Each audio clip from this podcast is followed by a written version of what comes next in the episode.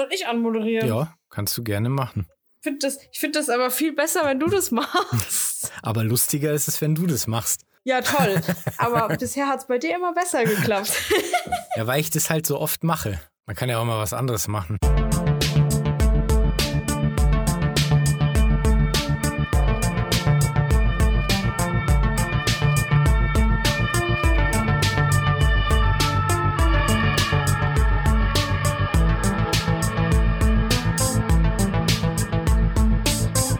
Herzlich willkommen zu einer neuen Folge Schmidt und Stroder Rettungsdienst Real Talk mit dem lieben Christian und mit mir, dem Rettungskeks alias Karina. Hallo zusammen, schön, dass ihr wieder da seid. Karina, wie geht's dir?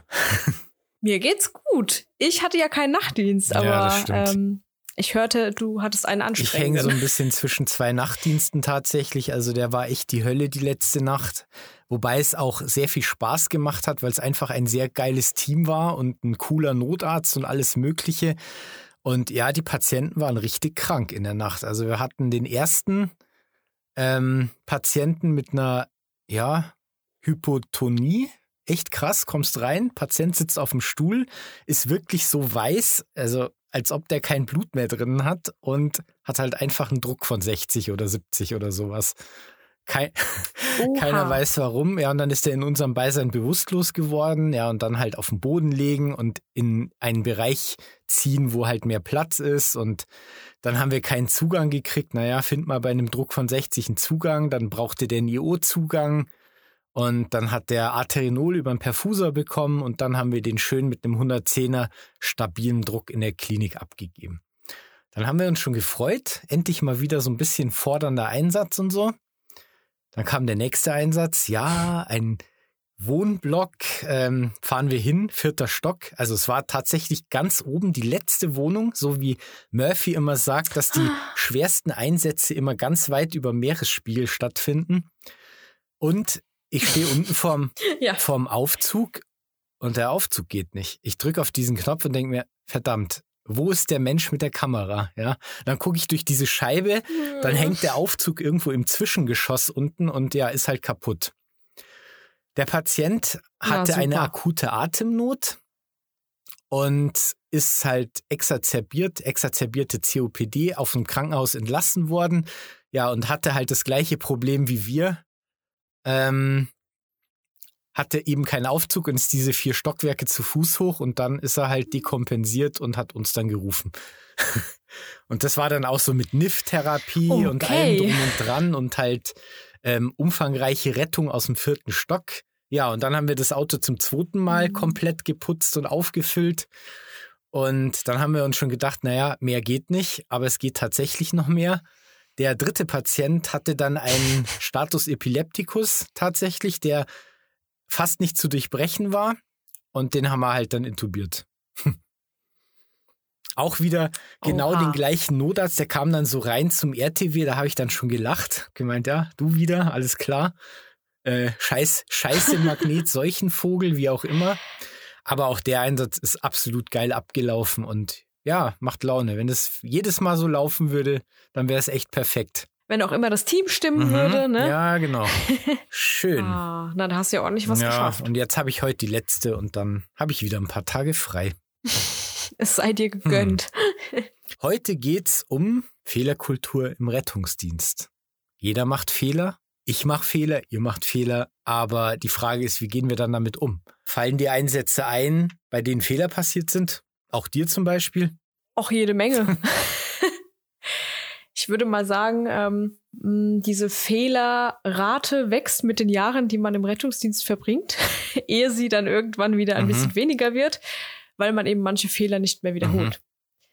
So würde ich es irgendwie sagen. Also ich glaube, die ersten fünf Jahre meines Berufs ähm, habe ich sicherlich einige Fehler gemacht mal total unerhebliche, die jetzt nichts am Patientenzustand oder so geändert haben, ne?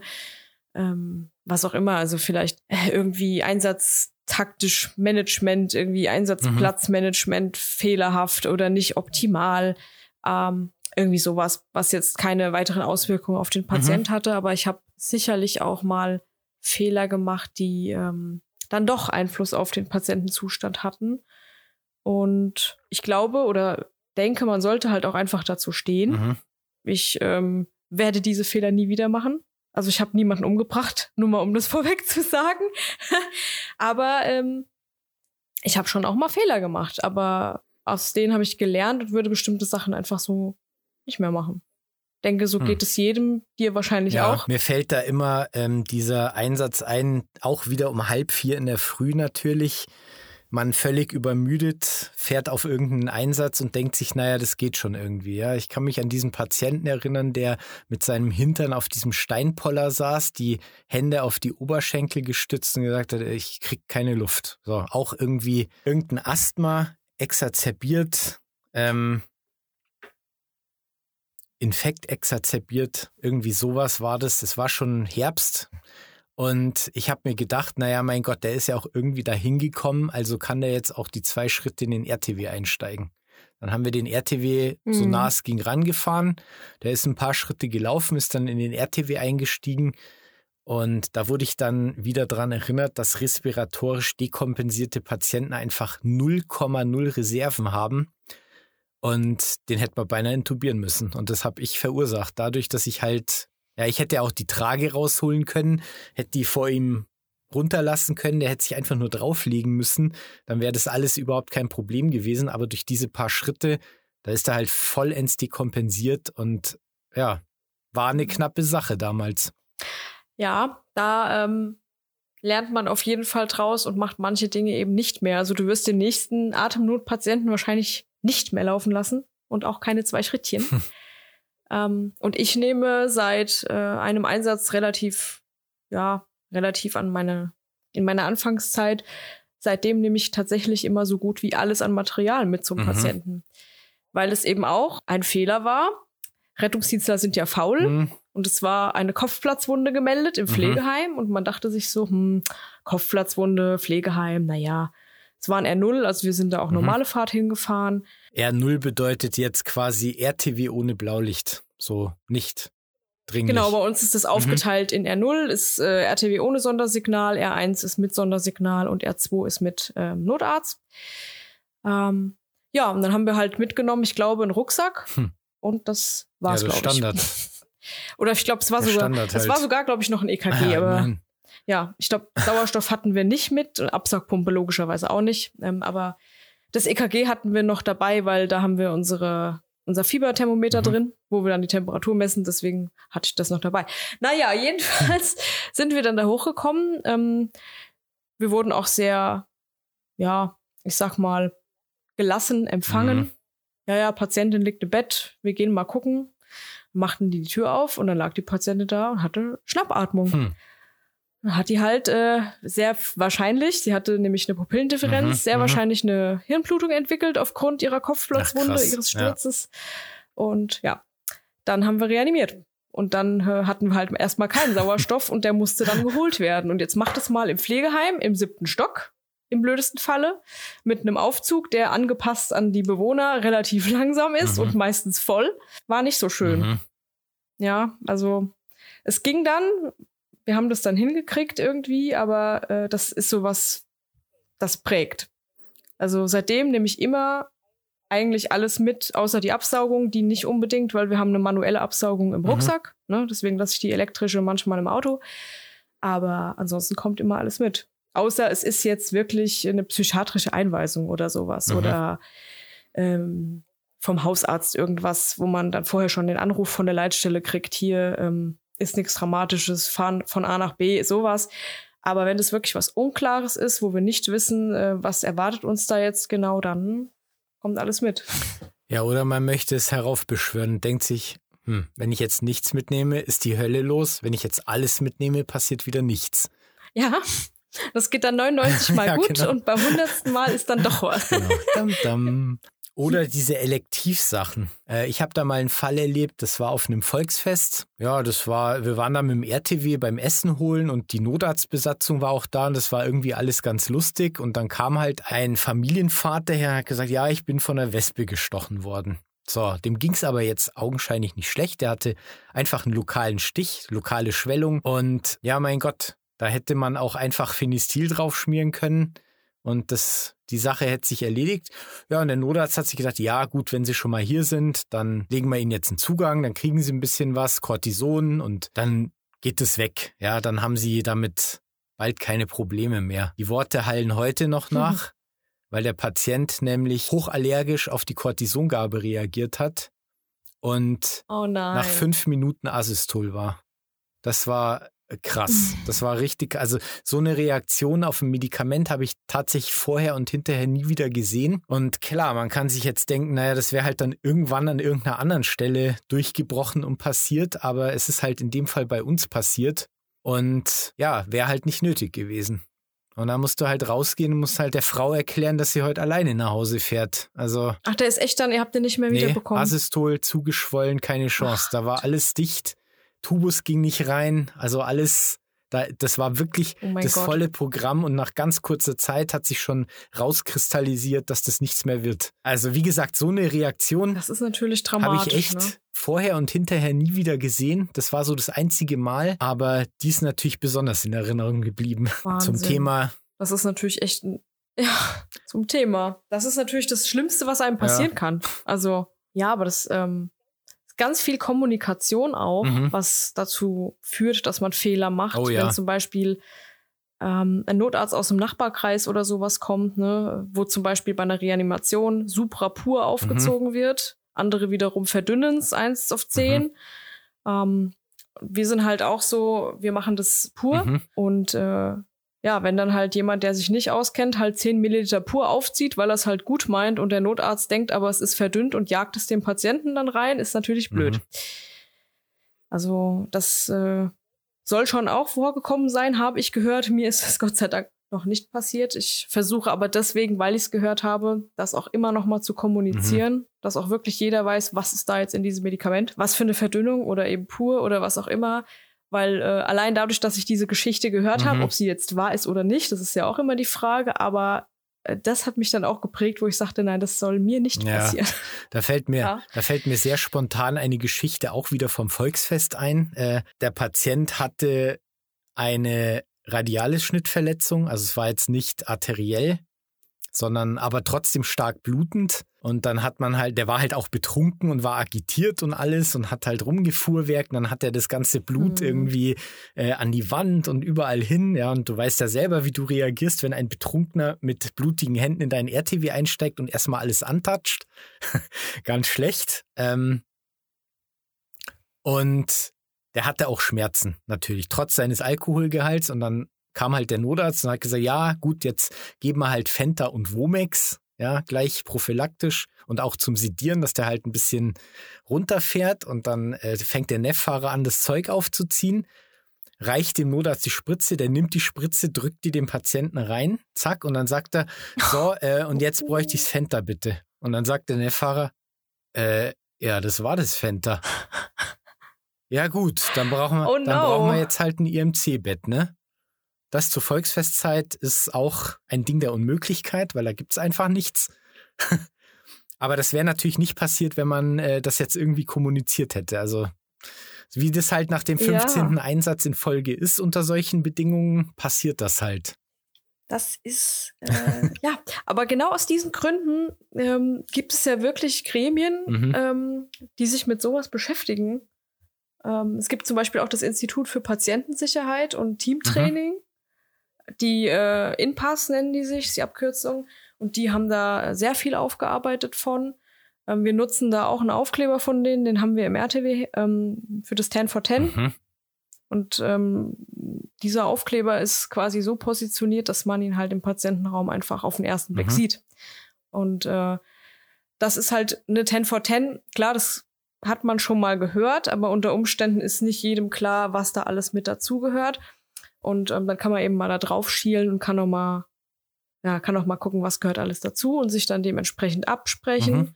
und dementsprechend alle Unsicherheiten nochmal aus dem Weg räumen. Ich wollte gerade sagen, Also und da gibt es ja verschiedenste. 10 for 10, Hm? erklär doch mal.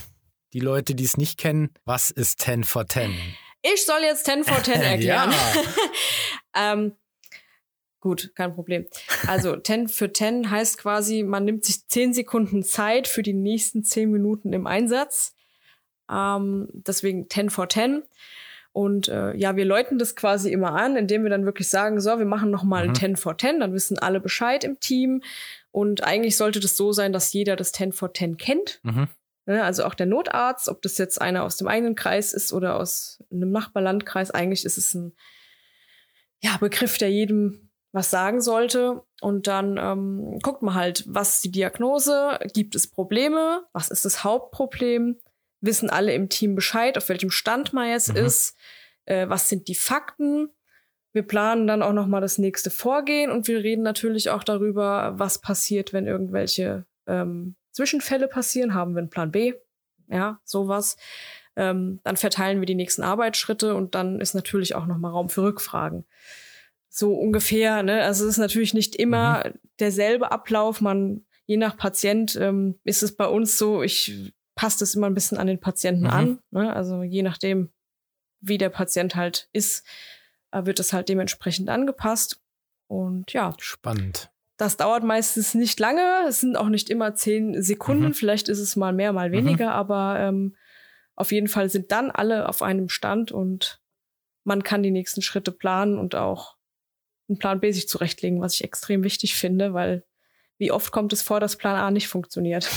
Hast du irgendwelche Ergänzungen? In der Schule wird es schon relativ äh, gut vermittelt mittlerweile. Also von den ganzen Notzahnazubis höre ich das immer mal. Also, ah, machen wir doch jetzt noch ein 10 for 10 und so kommt dann ab und zu. Finde ich super, dass es jetzt endlich irgendwie Einzug hält, ja. das Ganze. Ja, ähm, die Frage ist, ich, ich frage mich natürlich, wie kann man sowas verhindern, solche Fehler? Also, man muss es natürlich formulieren, finde ich. Also, es gibt ja in den USA ganze Kongresse nur über Fehler, die zum Beispiel während Operationen passiert sind. Die verkehren mhm. das nicht unter den Tisch, sondern die sagen, okay, wir haben jetzt so und so viele Sachen, die dokumentiert sind. Wir machen jetzt einen Kongress, suchen ausgewählte Fälle raus und stellen die vor und stellen auch die Abzweigungen vor, an denen derjenige zum Beispiel falsch abgebogen ist. Und man versucht einfach damit zu erreichen, dass ähm, ja, dass solche Sachen halt nicht passieren und dass sich diese, diese Fehler in das Bewusstsein einprägen und ja, dass einfach eine erhöhte Patientensicherheit dadurch entsteht, dass die Leute diese Fehler auf dem Schirm haben. Während bei uns ja jetzt doch eher, ja, das mal unter den Tisch gekehrt wird. Also, wann hört man denn oder wer redet mhm. schon gerne über Fehler, die er gemacht hat? Natürlich niemand.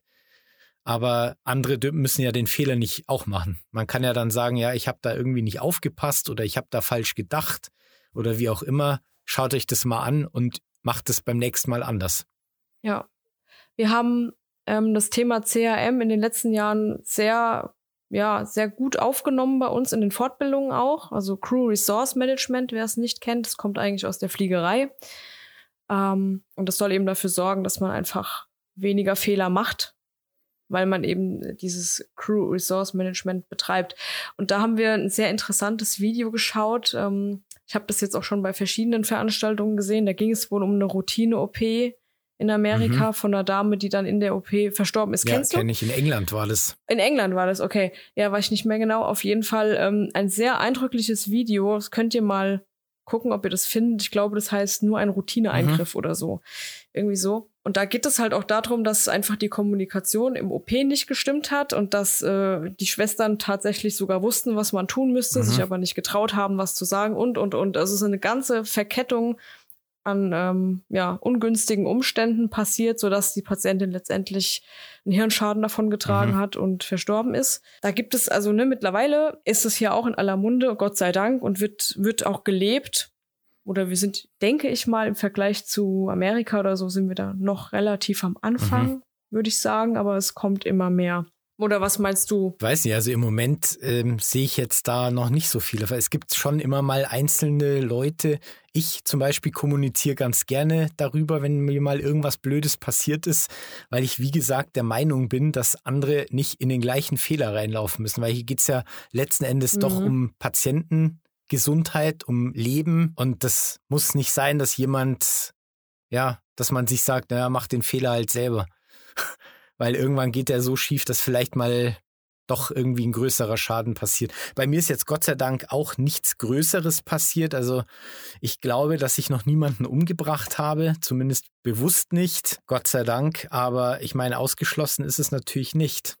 Ja, wir kriegen ja auch oft nicht mit, was mit mhm. den Patienten dann noch passiert. Ne? Ja, genau. Es ist auf jeden Fall was, ich finde das genau ich empfinde das genauso wie du. Ähm, man sollte da auf jeden Fall drüber sprechen und auch so Fehler nicht unter den Tisch kehren. Also ich denke, das Schlimmste, was mhm. man machen kann, ist, wenn man einen Fehler gemacht hat, da nicht zuzustehen und den einfach unter den Tisch mhm. zu kehren. Klassisches Beispiel zum Beispiel, äh, klassisches Beispiel zum Beispiel, das war wieder ein Carina.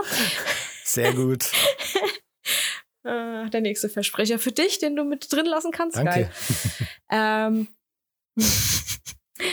Nein, aber ähm, ich lasse jetzt ein EKG fallen. Mhm. Ne, also mir ist das passiert, wir haben ähm, mit der Trage sind wir über den Bordstein gefahren und uns ist die Trage umgekippt. Mhm. So, das Ganze hätte man jetzt natürlich vertuschen können. Die Geräte, da war offensichtlich nichts dran. Mhm. Ne? Also man hat nichts gesehen. Wir hatten halt das EKG auf der Trage liegen. Zwar auch angeschnallt, aber bringt natürlich nichts, wenn die komplette Trage mhm. umfällt.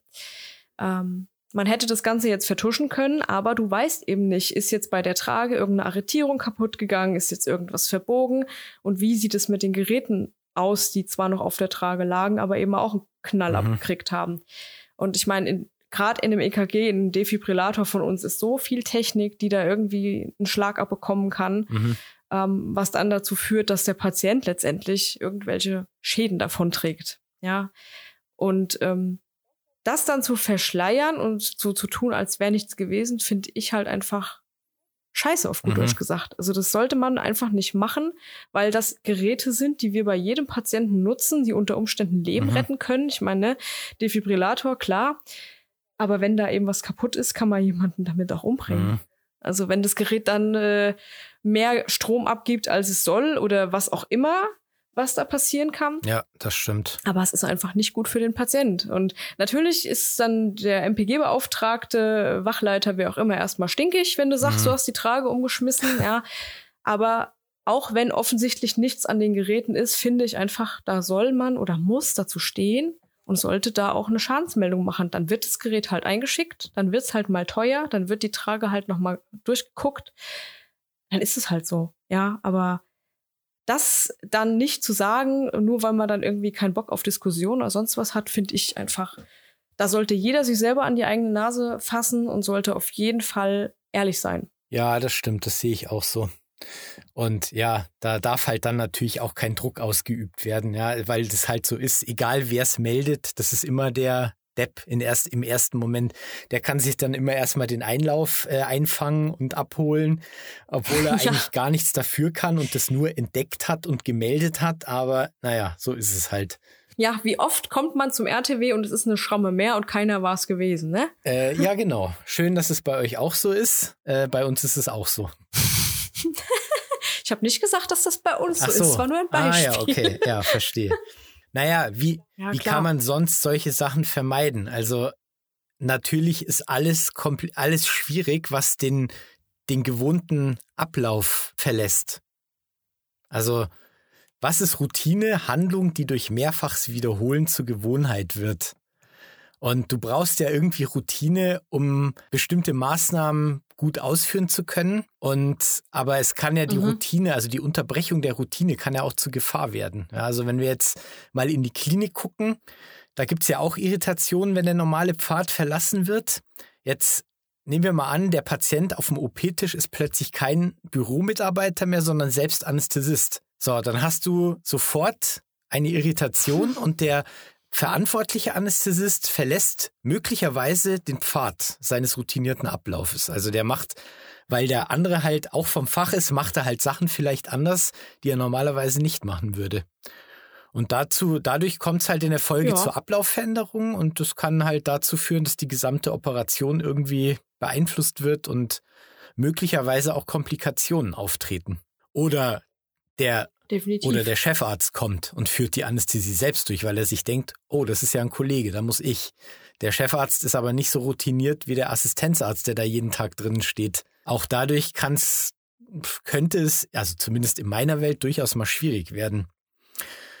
Und im Rettungsdienst ist es halt auch ähnlich, ja. weil wir in relativ kurzer Zeit schwierige Entscheidungen treffen müssen. Und das in einem Zeitraum, in dem sich die meisten Menschen erstmal überlegen, äh, ob sie den Kaffee jetzt eher etwas stärker wollen oder nicht. Und unsere einzige Rückfallebene ist unterm Strich eigentlich der Notarzt, ja. Also wenn du jetzt in die Klinik guckst, da hast du halt den Assistenzarzt. Wenn da irgendwas schief geht, ruft er halt den Oberarzt. Und wenn der Oberarzt nicht mehr weiter weiß, kommt der Chefarzt. Wenn die Beatmung ausfällt, dann wird man, geht man einfach in den Nebenraum und holt sich halt die andere Beatmungsmaschine. Im Rettungsdienst haben wir halt mhm. nur ein Gerät. Ja, ich meine, wir können keine drei Beatmungsmaschinen mitnehmen, nur damit keiner aus, ausfällt irgendwie. Genau, und dann gibt's ja eben die Leitlinien und die Algorithmen. Und wenn halt jetzt zum Beispiel jemand von diesem Algorithmus abweicht, dann entstehen auch Irritationen, die möglicherweise zu einer erhöhten Fehlerhäufigkeit führen können. Ich hatte mal einen Notarzt, der hat bei äh, einer Hypertonie, Patient hatte, was war es denn? 210er Druck. Also es war, moderat. Es war hoch, aber ja. Ähm, da fing er dann an und wollte, ähm, wollte Orapidil mhm. geben und äh, wollte danach noch äh, Nitrospray haben. Zwei Ach hoch. ja, klar. Habe ich mir auch gedacht, willst du nicht erstmal abwarten, ne? Bis das Ohren. Nee, nee, er will direkt noch zwei Hub Nitro. Ja, das hat dann darin geendet, dass der Patient mal kurz die Schlappen hochgestellt hat und mal kurz einen nicht messbaren oh, Druck hatte. Gut, Schocklage, sei Dank, ging das dann recht schnell wieder ähm, äh, ganz mhm. gut. Aber das war halt auch so, wo ich mir dachte, hm, okay, gut, es war jetzt verschlimmbessert, mhm. so ungefähr. Ne? Also hat er es ein bisschen gut gemeint mit seiner Medikation. Ja, oder, oder gleich zum Thema Kommunikation. Ja, gib mal fünf. Ja, okay, zack. Äh, wie viel hast du jetzt gegeben? Ja, fünf Milliliter. Nein, ich meinte fünf Milligramm.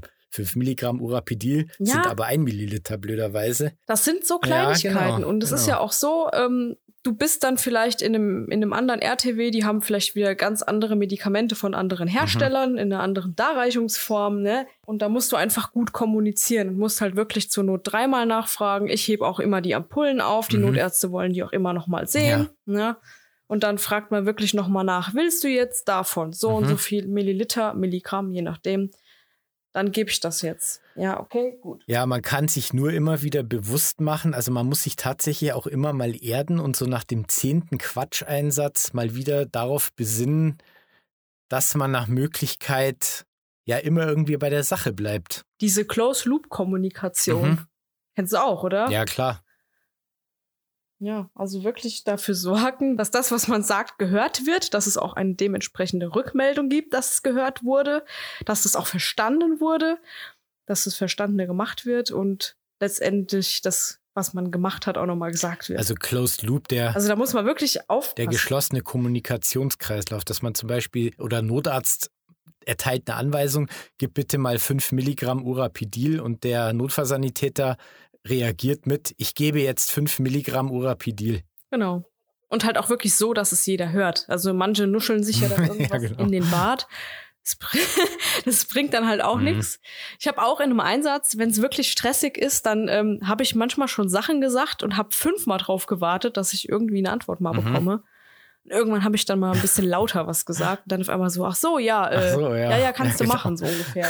Aber äh, die waren dann alle so fokussiert. Ich meine, du hast halt diese roten und grünen Kügelchen, mhm. ne? Sagt dir bestimmt ja. auch was. Und du hast halt einfach Stress in so Situationen und dann bist du halt kognitiv manchmal auch ein bisschen eingeschränkt. Ja, das stimmt allerdings.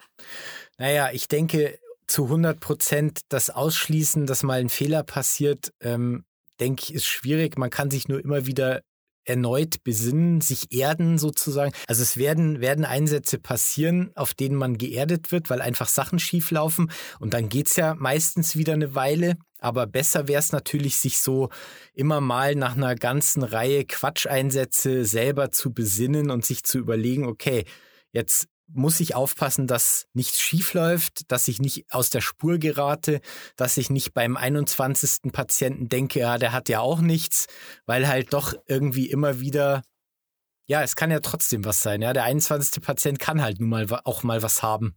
Ja, letztendlich jeder Patient, ne? Ja, klar.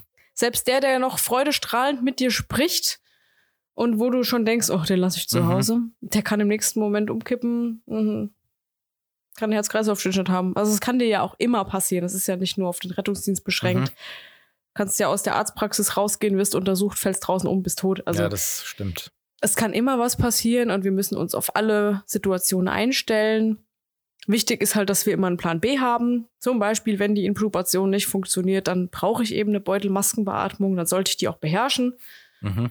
Und sollte nicht versuchen, auf Teufel komm raus, den Tubus da jetzt rein zu ähm, semmeln. Ne? Dann ist es halt nur einfach mal die Beutelmaskenbeatmung mhm. und die ist auch völlig ausreichend in den meisten Fällen erstmal. Muss man nicht immer auf Teufel komm raus intubieren. Als Beispiel jetzt. Ja, und letztendlich müsste man diese Fehler kommunizieren. Also sobald Fehler passieren, muss man im Team darüber sprechen, dass zumindest die Leute aus dem Team was davon haben und denselben Fehler nicht nochmal machen. Und am besten macht man sie öffentlich. Ich habe damit angefangen. Ich habe angefangen damit über ja über solche Sachen wie jetzt zum Beispiel mit dem Patienten, der auf dem Poller saß, da darüber zu sprechen. Und ich rede sehr gerne und sehr offen drüber, weil ich der Meinung bin, dass man, dass andere diesen Fehler eben nicht machen müssen. Und das sollte irgendwie zunehmen. Also es gibt ja das CIRS-System, Critical Incident Reporting mhm. System, mhm. wo man anonym solche Sachen auch posten kann. Das ist aber leider nicht so verbreitet. Also weder sehe ich irgendwelche Auswertungen darüber, noch ähm, gibt es irgendwelche Kongresse oder irgendwas, wo solche gravierenden Fehler thematisiert werden, noch sonst irgendwas. Also letztendlich werden diese Fehler begangen und ähm, die Anwender haben aber nichts davon. Ja, jeder kann diesen Fehler theoretisch selber machen und selber ausprobieren. Ah, ausprobieren. Mhm. Hm. Ja, das ist, ist schwierig. Dazu müsste man halt auch erstmal, dafür müsste erstmal gewährleistet sein, dass wenn du zum Beispiel, keine Ahnung, es gibt ja auch Arbeitgeber, die das mhm. anbieten. Mhm. So irgendwie so eine Einwurfbox, wo man dann irgendwas, seine Probleme reinschreiben kann, mhm. was auch immer. Äh, dann müsste halt erstmal gewährleistet sein, dass man für den Fehler nicht irgendwie ge, äh, weißt du, was ich meine? Dass man nicht. Dann kannst du einen sogenannten, einen sogenannten so. Minimi-Zettel ausfüllen. Ja, äh, wie soll ich das denn jetzt ausdrücken? Man sollte halt mhm. gewährleisten können, dass das dann auch wirklich unter vier Augen bleibt. Wenn man das möchte. Ja, und dass genau. man dafür halt jetzt nicht irgendwie genau gerühmt wird oder so sondern dass man da einfach drüber spricht und einfach dafür sorgt, dass das nicht mehr passiert. Zum Beispiel oder den Fehler auch anonym nochmal an die Arbeitskollegen mhm. teilt. Ja. Ja, man muss ja nicht wissen, wer es ist, aber einfach hier, das und das ist aufgetreten, weil man könnte eventuell das machen, damit es nicht mehr auftritt oder so. So, sowas würde es natürlich auch geben. Und dann müssten halt die Leute erstmal zu ihren Fehlern stehen. Mhm. Das ist das andere. Und da sind, glaube ich, ganz viele, die das nicht machen. Naja, ich meine, ich habe auch schon zum Beispiel falsche Medikamente bei einem Krankheitsbild, bei einem falschen Krankheitsbild gegeben. Ja, also der Patient sah aus, als hätte er eine Anaphylaxie. Und ich habe mich auf meine Blickdiagnose verlassen und habe mir gedacht, naja, das ist halt irgendeine Allergie oder sowas. Und der kriegt halt jetzt das übliche Programm wie Finistil, Solodikortin, also Cortison und so weiter. Und dann mhm. hat sich aber herausgestellt, dass der Patient drei Wochen zuvor einen, von der Leiter gefallen ist mit dem linken Rippenbogen auf die Leitersprosse und sich die Rippe jetzt schön gemütlich ins Lungengewebe reingebohrt hat und der Patient im Prinzip ein Lungenemphysem hatte und die ganze Luft im Gewebe hat den Patienten mhm. so aussehen lassen, als ob er eine Anaphylaxie hätte.